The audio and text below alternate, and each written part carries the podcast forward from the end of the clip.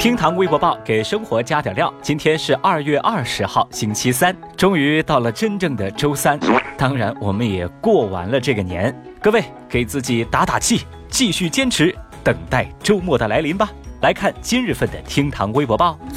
二月十九号元宵节，在四川成都三百三十九米高的天府熊猫塔上是上演了光电烟火秀。前来观赏的大量市民把现场也是变成了欢乐的海洋。那现场负责人叶先生就说啊，今年呢，成都采用的是环保电子烟花，灯光和烟花点位配合音乐来设计的。从下午开始啊，就有很多市民去现场等待了。而到了晚间，成都人又喜提一年一度的元宵节烟花秀，顺便呢，也把词条“成都三三九烟花”送上了微博热搜榜。小雨注意到，这元宵节成都的光电烟火秀和北京故宫的灯光秀都喜提热搜，也成为十九号晚上最靓丽的网红打卡地。哎呀，我真是实力羡慕北京和成都两地的网友啊！我估计呢，现在诸位已经是被现场的各种美图给刷屏了，也不知道在元宵之夜您又是怎么度过的呢？在二月十八号，陕西汉中，在一辆行驶的公交上，一位刚上车不久的女孩说：“哎呀，我的手机丢了。”她怀疑啊，小偷还在车上。报警之后啊，警察呢也没有找到手机，这女孩呢便挨个搜了接近四十个乘客的包，导致公交延误了四十多分钟。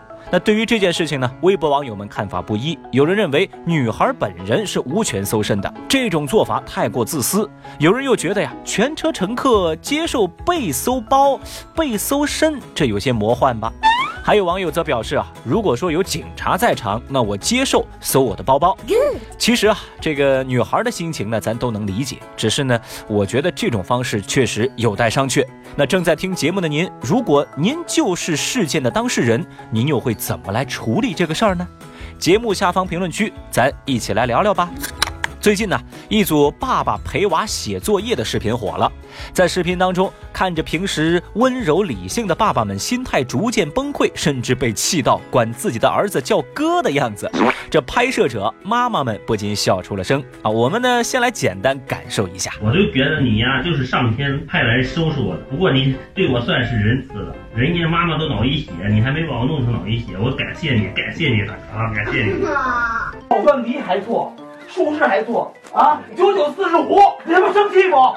不是，这需要想吗？啊，听听，这需要想吗？你给我说谁和谁组成谁？相信各位已经听出来了啊！最终，爸爸们纷纷进入了自暴自弃的状态。对此呢，微博网友们纷纷吐槽说：“这陪娃写作业，简直就是破坏亲子关系的第一杀手啊！” 看到这儿呢，请原谅小雨无耻的笑出了声来，心疼孩子们一秒钟。常言道啊，父爱如山，这意思呢，可能就是老爹对娃的爱像山一样，连动都不带动的。但是，一旦动了起来，可能就是山崩地裂了吧。最近呢，网上热议某些汉字的读音被更改一事，比如说咱熟悉的一些诗词“远上寒山石径斜”啊，被改成了“远上寒山石径斜”，啊，等等吧，这些耳熟能详的诗词读音都变了。对此呢，《咬文嚼字》杂志的主编黄安静在接受采访的时候说，目前大家热议的这个事情啊，是来自于还没有正式发布的普通话易读字词审音表的修订稿。其实现在我们还是应该以一九八五年发布的普通话易读字词审音表来作为标准。他呢是同意读音应该是少数服从多数，但是呢，他说这并不意味着以前咱学的知识都白学了，因为读音呢是约定俗成的，这需要一个缓慢的过程。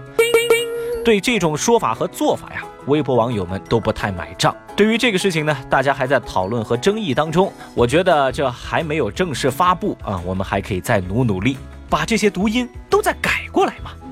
最近啊，洪荒少女傅园慧参与录制了一档综艺节目，在这个节目的一段名为“尴尬的家庭聚会”的视频片段啊，就流传在网络当中。视频里头，傅园慧面对一群不太熟的亲戚啊，十分无奈，最后心态崩溃，直接就起身离场了。这个细节啊，引发网友热议，不少网友认为傅园慧的行为缺乏教养。后来啊，傅园慧本人在微博上转发了相关的片段，并且吐槽说这就是节目组故意剪辑成这样的。随后呢，又赶紧删除了这条微博。哎呀，其实以以往的经验来看啊，节目组靠剪辑来坑明星的事儿呢，确实不少啊。而且呢，小雨还仔细看了在视频当中那个电视台的台标啊，一瞬间呐，我就释然了。最后啊，再来关注一下十九号微博热搜榜的其他情况。于正发文表示，以后参加他所拍摄的电视剧当中的主要演员，必须无条件的参加剧本围读，也就是研究剧本儿。如果拒绝呢，那就放弃演出，我们也不需要你这样的演员。此举得到网友力挺，很多网友直呼：“哎呀，死丫头，这次很刚啊！”在昨天的节目当中，我们提到了成都女司机何女士二十六秒之内遭同一辆车八次别车的事件。十九号，事件后续来了，成都警方表示，经查，蓝色轿车司机张某的行为构成寻衅滋事，依照治安管理处罚法有关规定，已经在十八号对张某作出行政拘留五天的处罚。另外一个事情的续集在十九号也是亮了出来，那位挺身而出制止侵害反被刑拘的赵先生的事件。福州市晋安区人民检察院对此回应说，已经做出了不予逮捕的决定。厅堂微博报，下期节目接着聊。本节目由喜马拉雅 FM 独家播出。